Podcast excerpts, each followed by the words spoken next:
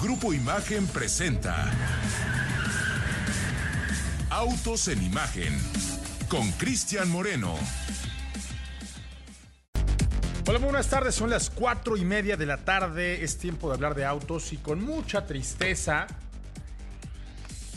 vamos a arrancar este programa hablando acerca de la huelga, la cual sí estalló de forma parcial. Obviamente no fueron eh, todos los integrantes del sindicato los que pararon labores, únicamente una parte representativa, un poquito más de 12 mil empleados de tres distintas plantas, una de Ford, una de General Motors y una más de Stellantis, decidieron cumplir esta amenaza que ya tenía varios días dándose alrededor de la negociación entre el sindicato que representa los intereses de los trabajadores de la industria automotriz allá en la Unión Americana y las tres empresas eh, legendariamente y hoy mal llamadas americanas, porque sabemos que eh, el capital que hoy tiene Stellantis viene de muchos lugares, el principal socio es un italiano, por ahí también traen dinero francés y obviamente hay una parte estadounidense, pero ya no es únicamente eh, americana esta marca. Entonces, este grupo automotor, perdón. Entonces pasó, pasó lo que venía dándose desde hace un par de meses, las negociaciones no llegaron a buen puerto. No era 40% lo que pedía el sindicato, pero era una cifra cercana a un incremento de hasta el 40% de los sueldos. Esto obviamente en un incremento programado para los siguientes cuatro años. El argumento principal del de, eh, sindicato venía de la mano con una reflexión que tocaba tres puntos. La primera, que muchos directivos sí se estaban pagando los sueldos de otros tiempos, de otros tiempos de bonanza, y que no había crecido de forma proporcional el sueldo de los empleados, de los sindicalizados, con el sueldo de algunos directivos. Esa era la primera. La segunda, pues obviamente el deterioro de la economía estadounidense. La tercera, evidentemente, pues los buenos resultados que se estaban dando alrededor de los grupos automotores. Después de la pandemia parece que muchos habían reportado ganancias y esto pues inquietaba a los trabajadores ¿Por qué? Porque desde 2008, cuando dos de las tres prácticamente tuvieron que ir a pedir dinero, y me refiero a las tres una vez más a estos grupos americanos que les había compartido, fueron a pedir dinero al gobierno porque estaban prácticamente al borde del colapso. Cuando ocurrió esto, la industria automotriz se amarró el cinturón. Y entonces los trabajadores pues cedieron algunos derechos porque el horno no estaba para bollos. Lo que hoy están poniendo sobre la, mesa es que de aquel momento al día de hoy no habían recuperado todo lo que tenían antes de esa, eh, de, esa lamentable situación, de ese tenso momento. Pero lo cierto es que también hay que ver el otro lado de la moneda. Antes de ese colapso del 2008, la industria automotriz estadounidense era una de las más ineficientes del planeta las marcas americanas prácticamente perdían dinero vendiendo los coches que fabricaban en Estados Unidos. El colapso de muchas zonas industriales pues tenía que ver con la competitividad que otras zonas de manufactura estaban ofertando con respecto a la propia industria automotriz estadounidense. Entonces, el haber adelgazado las nóminas, el haber adelgazado todos los privilegios, el haber adelgazado las operaciones, el haber hecho más ágiles los procesos, pues obviamente le permitió a las marcas salir adelante. Si hoy quieren recuperar aquella eh, bonanza, pues también habría que poner sobre la mesa si esto para el mediano plazo va a ser rentable. Por ahí, entre el 40 y el 20, que si no mal entiendo, había sido Ford el que había puesto sobre la mesa un... Ah, está bien, del 40, 36 que me piden, les voy a dar un 20. Pues había una distancia que yo creo que todavía era negociable, sin embargo, el día de hoy una planta de Ford, una de General Motors y una de Stellantis en distintos puntos de la Unión Americana. Tal vez la más representativa es la de Ford, porque es, la, de, la de Michigan, la que entró en este paro, pues pone en una situación tensa, una situación álgida. Y, vamos a explicar cómo este, que está ocurriendo esta, eh, esta circunstancia. Vamos con los detalles, pero antes presentamos al equipo completo mi compañero y amigo, el señor Ricardo Eduardo Portilla, aquí a mi derecha. ¿Cómo está, Ricardo? Buenas tardes. ¿Qué pasa, mi querido Cristian? Muy buenas tardes. Sí, pues eh, nos fallaron los pronósticos de que creíamos que se iba a resolver este problema allá en Estados Unidos. Cerca de 13 mil empleados, mi querido Cris, y la primera vez en 88 años que pues eh, prácticamente en la historia del eh, sindicato, las tres compañías norteamericanas fabricantes de vehículos pues se van a huelga simultánea y sí, justamente lo mencionabas, la de Ford en Michigan, en Missouri, en General Motors y de Stellantis la planta de Ohio. Así es, tres distintas en Ohio, en Missouri y en Michigan, las que ya entraron en un paro. Un paro que pudiera crecer. Digo, lo cierto es que así empezó, pero pues hay muchos detalles todavía que platicar. Por ejemplo, vamos a hablar de qué va a pasar con los trabajadores. ¿Van a dejar de ganar dinero? ¿No les van a pagar las empresas? ¿Van a dejar los proveedores mexicanos de mandar las piezas que se necesitan? ¿Va a haber desabasto de coches? De eso vamos a platicar también el día de hoy. Mi querido Pablo Alberto Monroy Castillo, ¿cómo estás? Buena tarde. ¿Qué tal, señor Moreno? Muy buena tarde, buena tarde al auditorio, excelente viernes para todos. Y, fíjate que esto de la huelga también eh, se ve ahí inmiscuida, eh, esta confrontación de Joe Biden con Donald Trump, quienes buscan eh, pues ser presidentes en el próximo periodo en Estados Unidos y que tienen posturas opuestas respecto a la fabricación de vehículos eléctricos ya lo hemos platicado, ¿no? Biden eh, ofreció hasta 15 mil millones de dólares en apoyos para modernizar fábricas y construir nuevas dedicadas a la electromovilidad allá en la Unión Americana, eh, medida que de cierta forma apoya los intereses tanto de fabricantes como de este sindicato de eh, Union Auto Workers al recaer en la generación de nuevos empleos. Y por el otro lado tenemos a un Trump que asegura que fabricar autos eléctricos solo terminará restándole empleos a los sindicatos en Estados Unidos. Fíjate que la competitividad es un tema que ahorita está sobre la mesa, Pablo, y no hay que ser tampoco ingenuos eh, porque la política está altamente inmiscuida en las decisiones que se están tomando en este momento.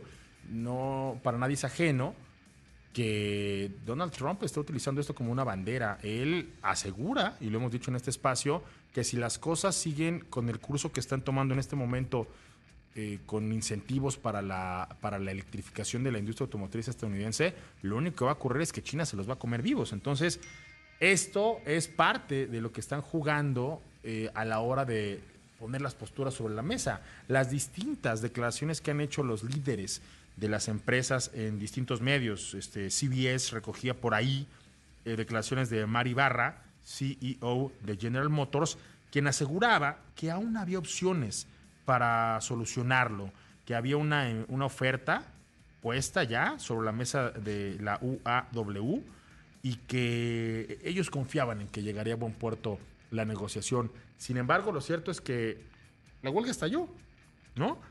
Y, y yo no sé si esto al final del día va a beneficiar a toda la estructura que hoy sustenta la industria automotriz estadounidense, ¿no? Eh, por ahí hay inventario para algunos algunos días, en, en, algunos casos hasta para algunos meses. Por ejemplo, e, en esta recapitulación que, que me compartes, Stellantis declara tener más de 90 días de inventario, casi 13 semanas del el modelo específico que estaría siendo afectado, que es el Jeep Wrangler, ese que se, que se manufactura en la planta de Toledo, allá en Ohio. Entonces, pues a lo mejor habrá que ver cómo es que las decisiones estructurales que están tomando en este momento para proteger a las compañías, para proteger a las estructuras, para proteger a las cadenas de suministro, para proteger a, los procesos de manufactura, pues evidentemente no, no son decisiones que únicamente vayan a, a pegarle a Estados Unidos. Son vehículos que en muchos casos se manufacturan con piezas hechas en México y ahí la postura de la INA es una muy relevante, Pablo. Sin embargo, eso lo dejamos para después. Hoy, por ejemplo, eh, emblemáticamente con la que arrancaron la primera huelga de este tipo en la historia de la UAW, que es la planta de Wayne, allá en Michigan. Y pues habría que ver cómo le va a pegar esto a, los vehículos que ahí se, se, manufacturan, ¿no? Por ejemplo, en el caso específico de qué tan profundo va a ser el impacto, se, se espera que sean alrededor de unas 24 mil unidades, ¿no? Las que dejarán de fabricarse parcialmente en el caso específico de, de Ohio. Que son Bronco y Ranger, ¿no? Las, las que están en, en esta planta. Es correcto. En el caso específico de, de Ford, ellos pusieron en la mesa un 20%. Y yo entiendo que, o sea, no, no quiero ser ajeno a las necesidades de los trabajadores de la industria automotriz estadounidense, pero un 20% no me parece malo en una re- renegociación.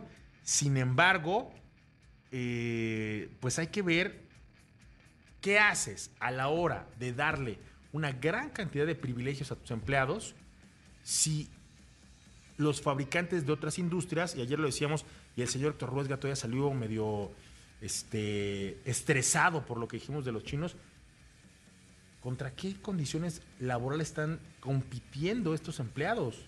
En China, en Europa, las propias plantas de Tesla, que no tienen este sindicato ahí metido, y que están operando en Estados Unidos, ¿qué precios van a ofrecer si las condiciones laborales no obligan a los fabricantes a pagar lo que en el caso específico de estos autos sí hay que pagar por fabricar nuestros vehículos, Ricardo?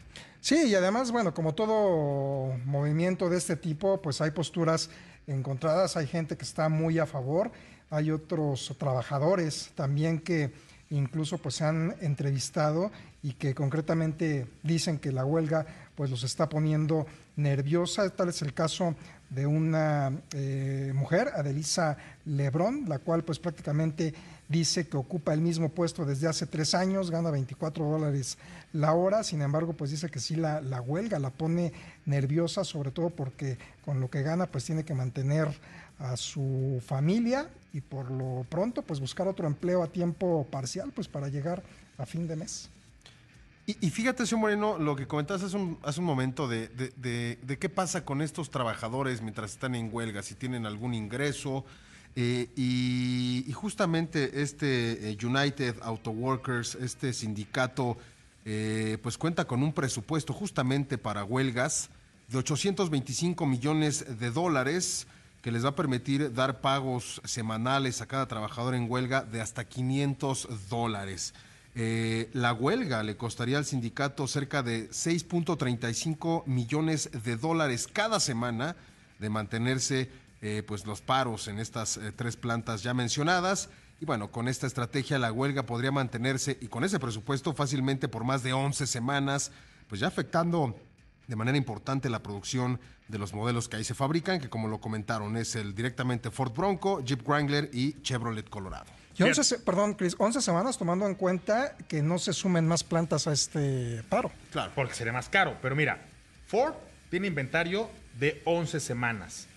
General Motors tiene un inventario que le alcanzaría para aguantar más o menos ese tiempo. Y el que más nos está reportando en este momento es Stellantis, ellos estarían con casi 13 semanas, hablando específicamente de cuántos vehículos tienen ahí formaditos en lo que, en lo que se ponen otras a trabajar.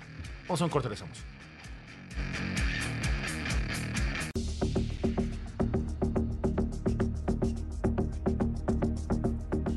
Ya son las 4 de la tarde con 48 minutos y a ver, vamos a escuchar a la gente. ¿Qué piensa la gente de, la huelga?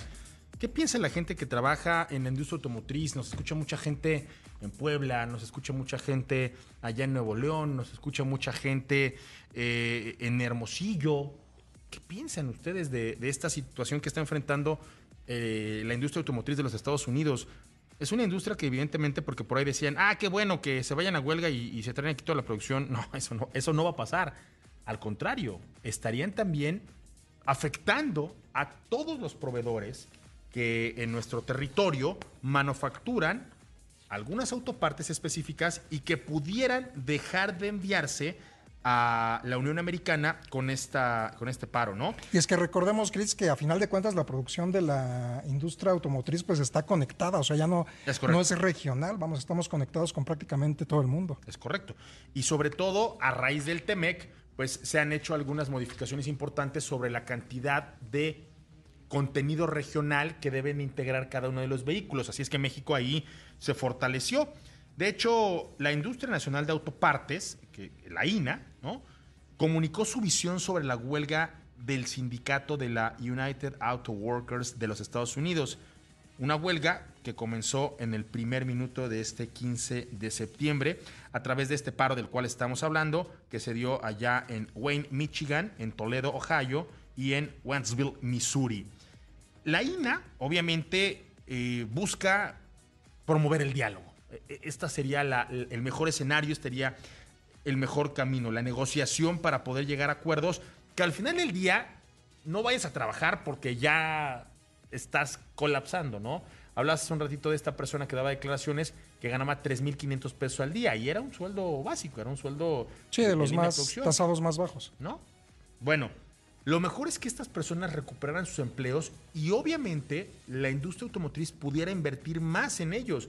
Porque si en este momento alguien pensaría, ¿no? Un rompehuelgas, no, pues ya despide a todos y tráete gente nueva. La capacitación que ya han tenido estos trabajadores, la especialización, la experiencia, es muy valiosa.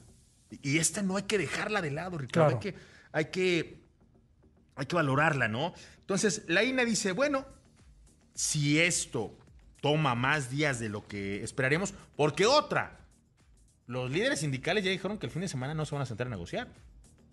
Que sí.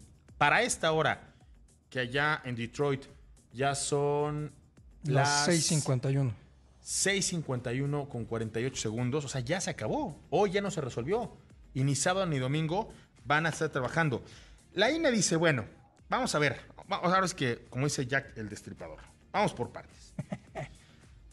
Más o menos, el nivel de producción de autopartes en nuestro país pudiera ser sensible a una disminución de aproximadamente 76 millones de dólares.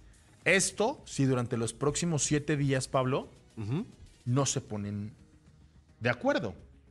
La cifra obviamente le pudiera pegar hasta en un punto 1% las exportaciones mexicanas de autopartes realizadas en la Unión Americana, aunque pues todavía es muy prematuro para empezar a hacer números. Sin embargo, lo que sí están poniendo sobre la mesa es que si los proveedores se ven afectados, pues pudieran aprovechar el tiempo para meterlos en capacitación, para ponerlos a actualizarse, para a lo mejor aprovechar un espacio que de otra forma, pues, eh, estaría siendo subutilizado. Porque la gente de México no va a huelga, primera. Y segunda, sigue percibiendo un sueldo. Entonces, si no vas a ponerte a producir, porque obviamente va a haber un tapón del otro lado que no te van a estar demandando partes, es decir, no se van a quedar con inventarios, pues habría que ver qué es lo que vamos a hacer para enfrentar esta huelga que de alguna forma sí estaría afectando a nuestro territorio, Pablo. Oye, y fíjate que eh, si la huelga, como lo comenta, se extiende por más de seis semanas, los efectos comenzarán justamente a sentirse de forma importante en toda la cadena automotriz, incluyendo obviamente proveedores de Tier 1, Tier 2 y Tier 3 en Estados Unidos, México y Canadá. Estos niveles de proveeduría son pues los más sensibles, ¿no? Impactos de paros y, cuentan con menos recursos para soportar eh, este tipo de huelgas prolongadas, lo que pone pues una alerta importante eh, en la industria, sobre todo de estos, de estos tres países. Hay que recordar que es eh, el Tier 1, Tier 2, Tier 2, Tier 3, tiene que ver con la cercanía de un proveedor directamente con la línea de producción. Tier 1 es directamente los componentes que se necesitan para ir formando el vehículo, ¿no? Ese es el, Tier 1, el Tier 2 se va alejando un poco de, de esa de ese vínculo directo y así sucesivamente, pero el 1, 2, 3 son los que están ahí muy cercanos a las líneas de producción. Y bueno, como decías un ratito, no podemos ser ingenuos a la hora de, de filtrar esta situación a través de los ojos de la política, porque mientras que Joe Biden es un tipo que tiene una postura política muy definida con respecto a lo que la industria automotriz debería estar enfrentando en este momento con la actualización de sus tecnologías, con la electrificación de sus productos, con la eficientización de sus cadenas de suministro. En el caso contrario, Donald Trump fue un tipo que durante mucho tiempo mandó de vacaciones a la industria automotriz estadounidense. Y lo cierto es que le puso freno de mano porque mientras que veíamos que en la época de Donald Trump, pues los B8 eran majestuosos, los vehículos americanos eh, eh, eh, querían ponerse al nivel de potencia de un Ferrari, al nivel de potencia de un Lamborghini, al nivel de potencia de los superdeportivos europeos. ¿Por qué? Porque no había restricciones medioambientales. ¿Por qué? Porque no había restricciones de emisiones contaminantes. ¿Por qué? Porque no se pusieron a trabajar durante esos años en las restricciones que sí estaba enfrentando tanto la Unión Europea como las plantas asiáticas que se estaban enfrentando pues a toda una reestructura con mucho dinero puesto sobre la mesa para poder enfrentar esta transformación. Nada más para que se den una idea de lo que está ocurriendo en este momento con la actual administración de Joe Biden, el propio Biden ha ofrecido hasta 15 mil, ojo, 15 mil millones de dólares en apoyos para modernizar fábricas y construir nuevas estas obviamente ya dedicadas a todo el tema de la electromovilidad en la Unión Americana, que de alguna forma pues pudiera darle eh, un, un mayor impulso a la postura de la UAW, que de alguna forma está tratando de obligar a los fabricantes automotrices a atraer una mayor cantidad de empleo, porque parte de la negociación no solo es el sueldo, no solo son las pensiones, no solo son los periodos vacacionales, no, también la UAW quiere meter en la negociación un compromiso por parte de las firmas automotrices para generar mayor cantidad de plantas de manufactura en Estados Unidos que obviamente empleen a los trabajadores de la UAW. Es muy complejo y yo creo que eh, no, no, es, no es únicamente lo que leemos detrás del cristal, porque nosotros estamos obviamente fuera del contexto cultural y fuera del contexto eh, laboral que, que, sí se está viviendo allá en Estados Unidos y que durante muchos años ha mantenido ciudades enteras, ha traído una gran cantidad de empleos y ahora no sé a ti qué percepción te dio, Ricardo, pero yo la verdad es que vi a un Detroit muy mejorado.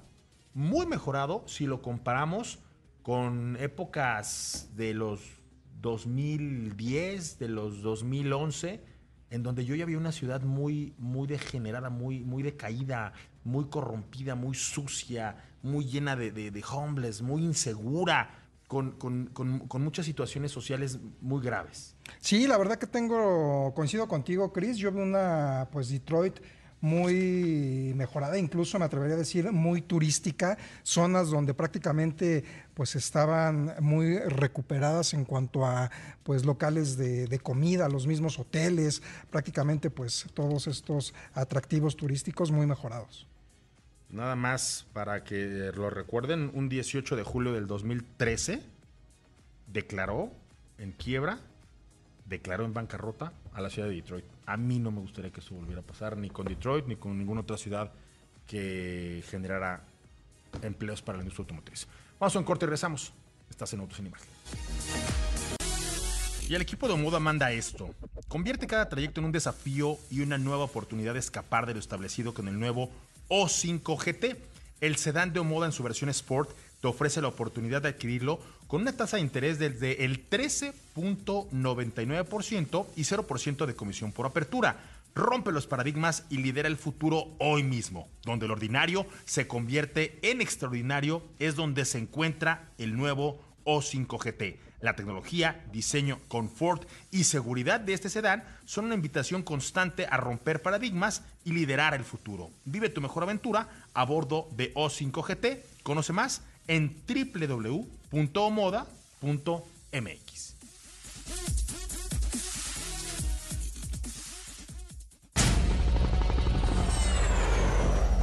Motor.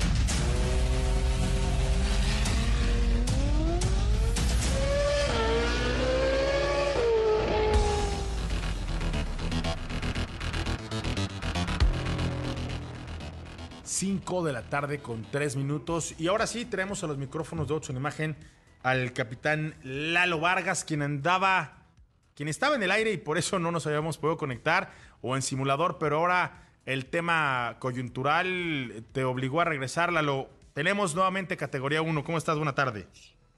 ¿Qué tal? Buenas tardes, Cristian. Sí, después de 28 meses tenemos categoría 1. Hay que decir que, pues, la verdad es que no es un, logro, o sea, no es algo para aplaudirse, es algo que se, se recupera, ¿no? Es como si yo eh, choco el carro de mi papá y de repente lo mando a arreglar y ya mi papá me felicita, pues no, ¿verdad? No me va a felicitar porque el carro ya estaba bien. Entonces, es algo más o menos así lo que pasó aquí. Pues mira, yo he de decirte que a lo mejor viendo el vaso medio lleno, sí estoy de buenas, porque mi coche estaba chocado. Total, sí. Mi coche estaba chocado, ¿no? O sea, sí estaba chocado. ¿Y qué hice? Pues recuperé, como tú bien lo dices, una eh, categoría que de alguna forma también hay que ver con, con mucha eh, frialdad que, que, no nos están dando a nuestros compadres, lo está otorgando la Administración Federal de Aviación en Estados Unidos, que además te obliga a portarte bien. Es como cuando estás en la calle en Estados Unidos, a mí me pasa muchísimo. ¿Te has dado cuenta que nadie se cruza con el semáforo en rojo? Sí, no, no, no. O sea, nos portamos bien. Ya se respeta. Y lo que nos ocurre de pronto es que se nos olvida que esta categoría es más o menos lo que pasa cuando vas de shopping este, a Las Vegas o, por allá. Hay que respetar estatutos. Y nosotros aquí sí teníamos un reverendo desguerriate.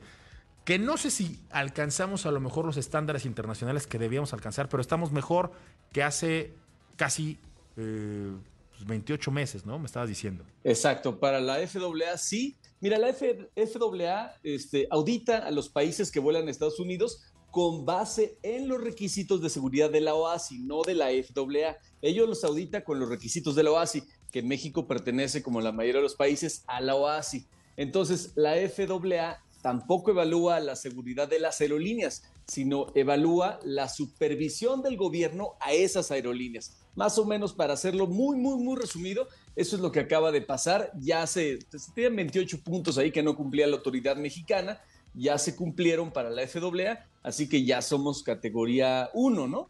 después de 28 meses, pero es una gran noticia. A final de cuentas, como bien dices, esto ya permite a México muchas cosas, abrir rutas nuevas a Estados Unidos, eh, poner nuevos equipos, apuntar nuevos equipos a sus, a sus vuelos para Estados Unidos, eh, continuar con códigos compartidos y eso hace a final de cuentas pues que tengamos una mejor competencia, una mejor conectividad, mejores precios, etcétera, ¿no?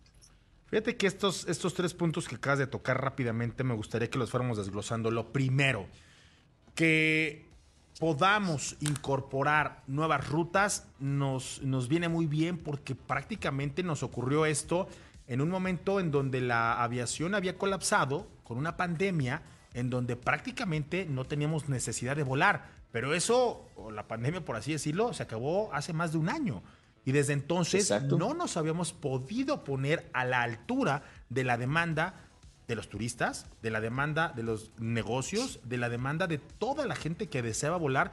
Y la verdad es que estamos, pues a lo mejor un año atrasados en esta circunstancia, capitán. Totalmente. En mayo del 2021, para ser exacto, México fue degradado con algunos otros países a este, categoría 2. Y entonces sí pasa lo que, lo que estás diciendo. Eh, veníamos saliendo de la pandemia en ese momento la gente no volaba, pero se recuperó el mercado de una manera vertiginosa.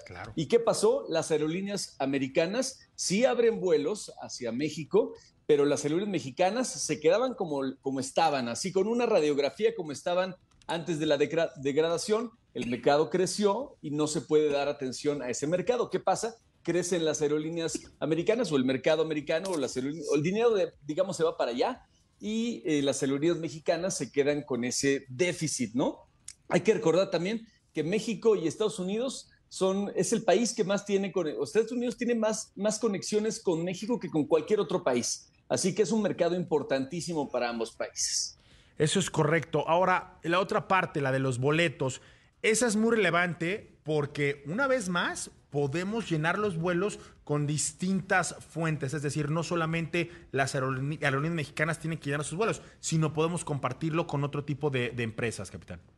Exacto, sí, eso es muy común en el mundo, hacer códigos compartidos en donde tú puedes comprar un boleto eh, aquí en México para una aerolínea de Estados Unidos, te lo vende la misma aerolínea mexicana y entonces comparten esos códigos, te protegen en muchísimos aspectos tu vuelo y aparte te dan muchísimas conexiones internas a los países, que eso pasa prácticamente en todo el mundo, así que a partir de ahorita nuevamente se pueden hacer nuevos convenios para que eh, pues las aerolíneas eh, busquen el negocio, ¿no? Y, al buscar el negocio se crea más competitividad para las personas que, que volamos y por lo tanto pues mejores precios. Hay, hay que estar siempre, siempre buscando eh, pues el mejor precio, la mejor conectividad y pues la competencia. Y otra circunstancia que también me parece relevante y significativa es que el poder incorporar nuevas aeronaves, era algo que teníamos detenido y yo incluso, no sé si tú alguna vez viste con, tristeza, todos los aviones que tenían formados ahí Aeroméxico que no podían volar porque no estaban acreditados debido a esta circunstancia que ahora pues ya, urge tenerlos listos para poder eh, tomar vuelo. Exacto, imagínate que tú compras 50 aviones o 100 aviones, ¿qué es lo que pasa con las aerolíneas? En todo el mundo, ¿eh? Compran muchísimos aviones con muchísimo tiempo de anticipación, eso por prever cierto crecimiento a lo largo de los años, porque es como, es como pues, planear, porque no se entregan las aeronaves y ya que la compras, tardan muchos años en entregarte una aeronave. Entonces, eh, pues, ¿qué, ¿qué pasó? Se hizo la compra, fueron llegando aviones y no se tenía el crecimiento esperado porque esas aeronaves no podían viajar a Estados Unidos, entonces pues, ¿qué pasó? Pues ahí estaba nomás, ¿no? Se empezó a mover el mercado mexicano y se empezaron a mover esas aeronaves, pero ahora sí podemos incorporar esas aeronaves más las que vienen, que son muchas más para todas las aerolíneas mexicanas, y ahora sí abrir nuevas rutas. Se espera más de 50 nuevas rutas. Estados Unidos, lo que dijo el gobierno en la mañana, 50 nuevas rutas más, eh, un millón de pasajeros más, estima eh, el retorno, con, el retorno de esta categoría. Así que son, pues sí, grandes noticias. La verdad que qué bueno, qué bueno para todos, ¿eh? Para todos. Es correcto. Ahora, también hablando específicamente de aeropuertos, el aeropuerto internacional de la Ciudad de México, que ese es un tema también ahí medio álgido, eh, ha estado quitando o ha tratado de disminuir las operaciones de este eh, aeropuerto, obviamente teniendo ahí al Felipe Ángeles en la mira para poderlo incrementar. Pero si las circunstancias que ahorita enfrentamos pues van como hasta ahora se tienen planeadas, la bonanza alcanzaría una vez más para recuperar frecuencias que por el momento estaban también con freno de mano. Es, un problema eso, porque en el momento de abrir más las, las, rutas, se cierran más los slots. Así que estamos en una, en una disyuntiva muy interesante porque está pasando justo una semana después. Se reducen a 43 operaciones por hora y se aumentan, ahora sí se pueden aumentar las operaciones a Estados Unidos. Bueno, ¿qué va a pasar? Seguramente los vuelos de rutas nacionales y, cortos y no tan, no tan frecuentados se van a pasar a otros aeropuertos. Eso es lo que yo creo, es una opinión nada más. Y eh, algunos, los slots que ya se cuentan en el ICM, pues se abrirán nuevas rutas o nuevos, eh, nuevas frecuencias a Estados Unidos desde la ICM. Es, es, lo natural que pasaría en una situación como esta. Vamos a ver cómo pinta la cosa, pero sí, van a abrir más nuevas rutas seguramente de, la IFA también y de la ICM también, haciendo algunos movimientos, las aerolíneas interesantes. Es parte del negocio, a final de cuentas. Bueno, oye, y hablas de los veintitantos puntos en donde no estábamos cumpliendo. Digo, ya vimos el vaso medio lleno, ya vimos eh, todos estos eh, distintos detalles que irán abriendo nuevas rutas, nuevos mercados, se pueden vender más boletos y demás. ¿Qué nos faltaría por mejorar? Porque no sacamos 100, o sea, no somos excelentes. No, definitivamente no. Mira, hay, muchas cosas legislativas que se tienen todavía que arreglar. La parte de los exámenes médicos al personal técnico aeronáutico es un desastre en este país. Se falta, faltan más inspectores también. Eh, que evalúen a las aerolíneas, a todos los, los, la parte importante de esta, de esta industria y también la parte de investigación de accidentes, que eso era, estos, estos cinco puntos son los más importantes entre los 28 puntos que le quedábamos a deber a la autoridad americana, así que bueno, seguramente esto ya se arregló algunas cosas. En medicina de aviación te puedo decir que, híjole, todavía estamos muy bajos, pero no te podría decir a ciencia cierta, mi estimado Cristian, porque se reservó el día de ayer para cinco años la información sobre el retorno a la categoría 1. No tenemos la información de las pláticas, de las solicitudes que hicieron al gobierno. Entonces, pues en cinco años platicamos si te parece. Oye, me siento como cuando este, mataron a John F. Kennedy, ¿no? Este, se reservaron la información por razones de seguridad. Pero, a ver, este, sin, sin saber en qué nos, nos fue tan bien, tú, que eres una persona que de pronto vas y tienes que hacer tus exámenes, que de pronto vas y tienes que reimprimir tu licencia, que de pronto tienes que tomar algunos detalles, sí te das cuenta que estás padeciendo con cosas que tendrían que ser mucho menos burocráticas.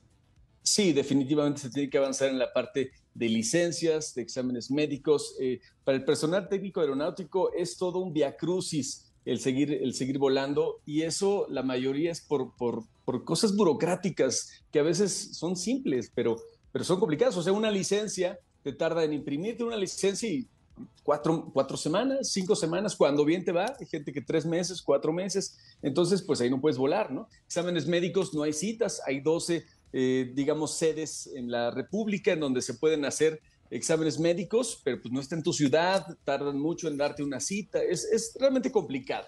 Pero bueno, el personal aeronáutico ahí sigue, sigue volando. Eh, no se degradó el personal aeronáutico ni a las aerolíneas, se degradó, se degradó a la autoridad, la cual ya recuperó. Para, para la autoridad de Estados Unidos ya recuperamos esto. Ahora, en la práctica, vamos a ver qué tal. Vamos, a ver. Vamos a ver qué tal, capitán. ¿Dónde te encuentran? Cap Lalo Vargas, arroba Cap Lalo Vargas, así me encuentran, este, como datos aeronáuticos. Y pues aquí estamos para cualquier duda que tengan en, la red. La verdad es que he visto que te has echado unos hilos muy buenos últimamente, así es que recomiendo ampliamente que vayan a leer toda la información que has puesto ahí en las redes sociales. Capitán, muchas gracias. Gracias a ti. Saludo. Nos encontramos de aquí ocho días. Vamos a un corte, regresamos. Estás en Autos en Imagen. 5 de la tarde con 19 minutos. Vamos a tener unas notas rapiditas para irnos, pero no me quiero decir antes retomar estos dos tweets del el señor Rodrigo Pacheco, compañero de aquí de Grupo Imagen y mi amigo. Fíjate, dice la CEO de eh, General Motors, Mari Barra, dice que está frustrada con la huelga de la UAW. Retoma declaraciones que está dando allá la televisión de Estados Unidos.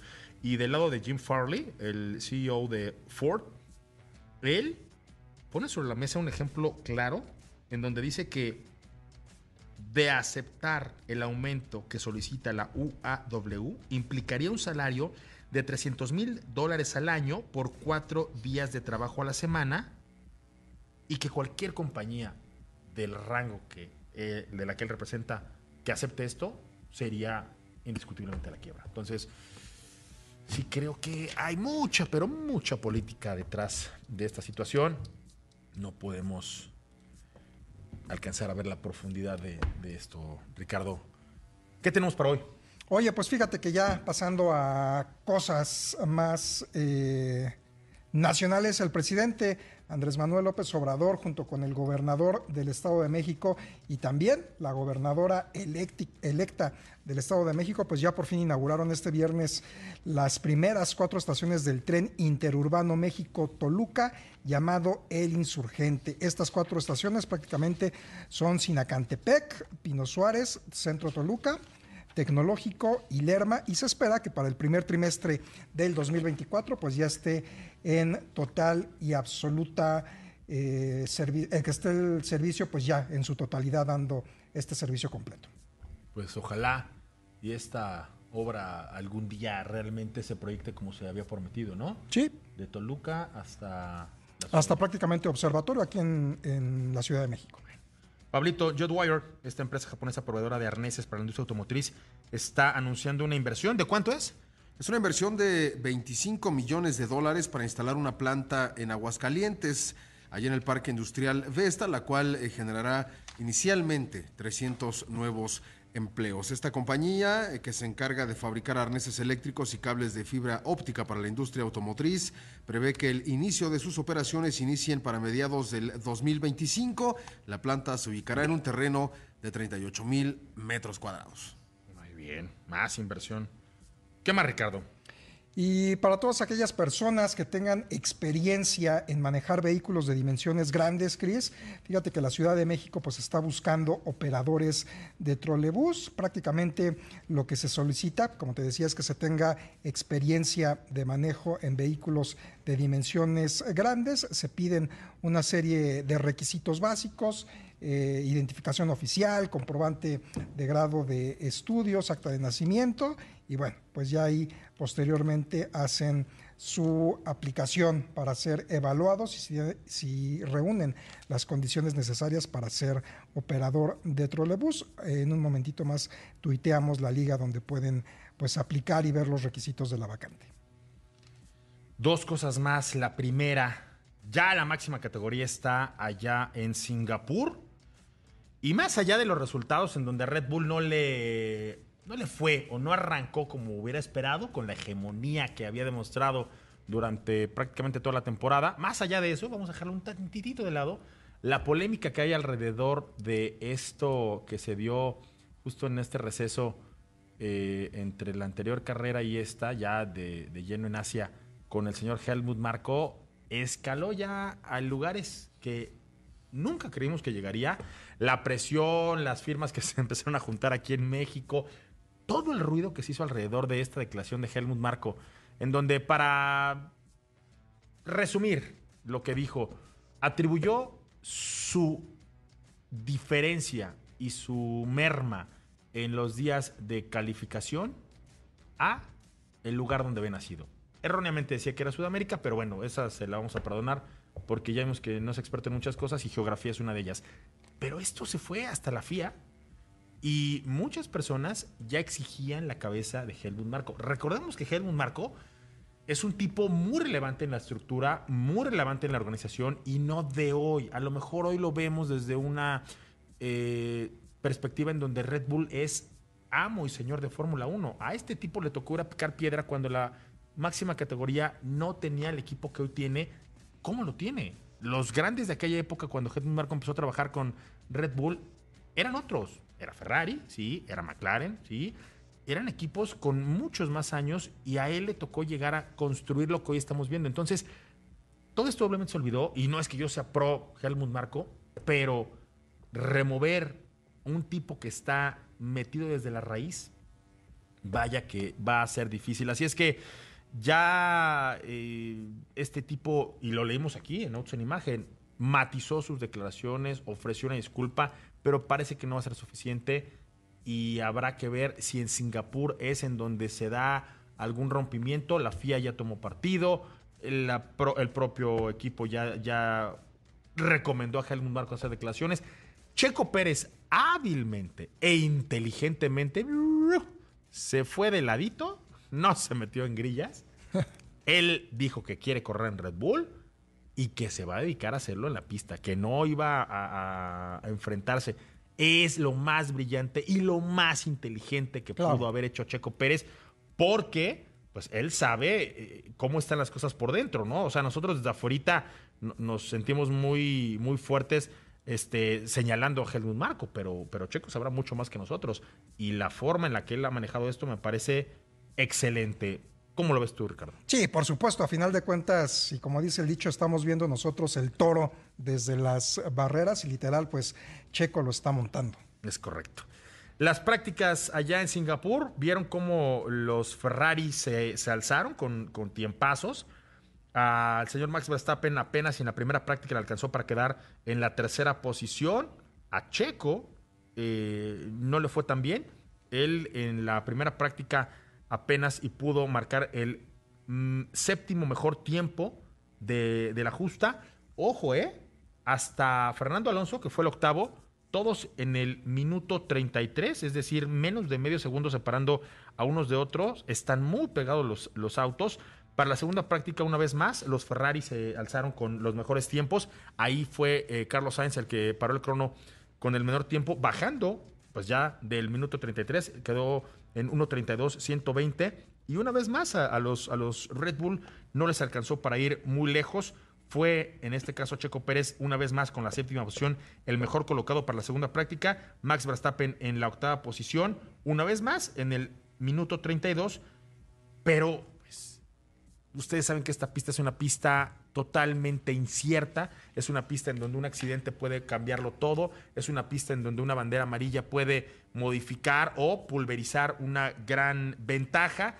Y en un circuito tan cerrado, callejero, tan complicado y con la particularidad de que se corre de noche, pues las cosas pueden cambiar en menos de un segundo. Vamos a ver cómo nos va en la calificación del día de mañana y en la carrera del domingo, mi querido Pablo Monroy. Así es, señor Moreno. Bueno, pues eh, cuídense en estas fiestas patrias, cuide su automóvil, recuerden alejarlo de la pirotecnia para evitar, tra- evitar tragos am- amargos.